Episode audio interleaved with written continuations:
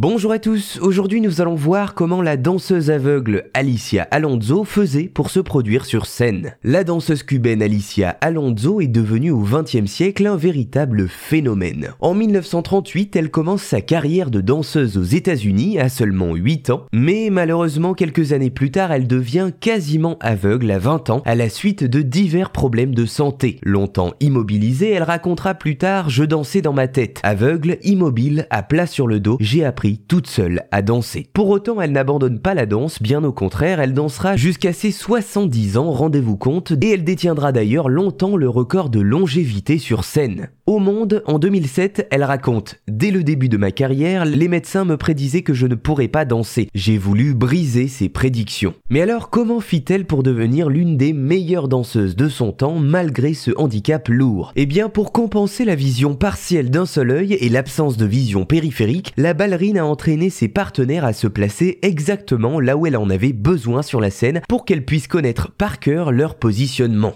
Elle a également demandé aux décorateurs d'installer des projecteurs puissants de différentes couleurs pour guider ses mouvements. Ainsi, elle savait que si elle se rapprochait de la lueur des projecteurs situés à l'avant de la scène, eh bien elle se rapprochait trop de la fosse d'orchestre. Et pour éviter tout accident, un fil fin tendu sur le bord de la scène à hauteur de la taille lui servait également de repère, mais en général, elle dansait dans les bras de ses partenaires et était naturellement guidée par eux. Et comme cela, eh bien elle fit toute sa carrière. Elle devint même directrice du ballet national de Cuba. Ces versions des grands ballets classiques sont connues internationalement, comme sa version du ballet Gisèle dont elle parle avec émotion au monde. C'est le premier grand ballet que j'ai dansé à 22 ans. Je ne l'avais jamais interprété, mais je l'avais répété dans ma tête pendant ma convalescence. Après ma première opération des yeux, je savais tout. Alicia Alonso décédera en 2019 à Cuba, laissant son nom comme une des plus grandes danseuses et chorégraphes de danse classique au monde, reconnue internationalement, cela malgré son handicap visuel lourd. Voilà, vous savez maintenant comment la danseuse aveugle Alicia Alonso faisait pour se produire sur scène.